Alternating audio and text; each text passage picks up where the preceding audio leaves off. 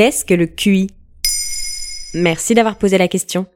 Le QI, ou quotient intellectuel, est le résultat d'un test créé par des psychologues. Il permet de fournir une indication sur l'intelligence d'une personne. Certains s'alertent car le QI moyen diminuerait en Europe. En 1905, des pédagogues cherchent à aider les élèves en difficulté. Pour cela, on a besoin d'un outil. Alfred Binet et Théodore Simon inventent l'âge mental, un âge auquel nous sommes censés réussir un certain nombre de tâches dans certains domaines.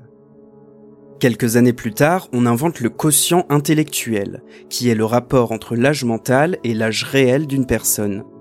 Cet outil est encore amélioré jusqu'en 1940 où Wexler, un psychologue américain, établit un test qui classe les individus selon leur performance intellectuelle par rapport à une population du même âge. Donc mon QI, c'est ma quantité d'intelligence? Non, c'est plutôt une statistique. Aujourd'hui, les psychologues utilisent encore ce classement. La moyenne du QI est établie à 100. 50% de la population se trouve entre 90 et 110 de QI, 15% de la population entre 110 et 120, et environ 3% de la population ont plus de 130 de QI. On parle alors d'une personne surdouée. Alors, hop, résultat... 132. J'ai 132 de QI. Mais je suis surdouée. Alors, je ne sous-estime pas tes capacités intellectuelles, Lorraine, mais je ne crois pas que le site calcule ton QI en moins de 5 minutes.com soit des plus fiables.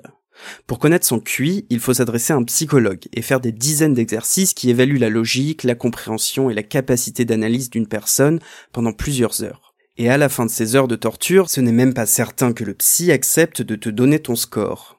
Certains psychologues y voient un chiffre plus stigmatisant qu'autre chose.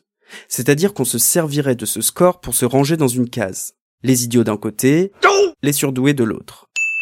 Or, ce chiffre seul ne raconte pas grand-chose, et c'est pourquoi depuis le début des années 2000, de nombreux psychologues refusent de divulguer les scores à leurs clients. De plus, le QI ne dit rien de l'intelligence émotionnelle ou relationnelle. Malgré tout, le QI reste un indicateur très utilisé. Les chercheurs observent que le QI augmente dans les pays industrialisés jusqu'aux années 90, puis se stabilise. Depuis le début des années 2000, il serait même en légère baisse. Certains pointent l'effet des perturbateurs endocriniens qui affectent le système hormonal et donc le cerveau. La réalité, c'est que cette stagnation est assez difficile à expliquer. Moi, je suis sûre qu'à force d'écouter maintenant, vous savez, mon QI, il a augmenté. Hein. Ça, c'est toi qui le dis.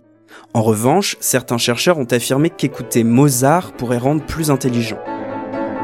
On appelle ça l'effet Mozart. Mais ça, ça sera le sujet d'un prochain épisode. Voilà ce qu'est le QI.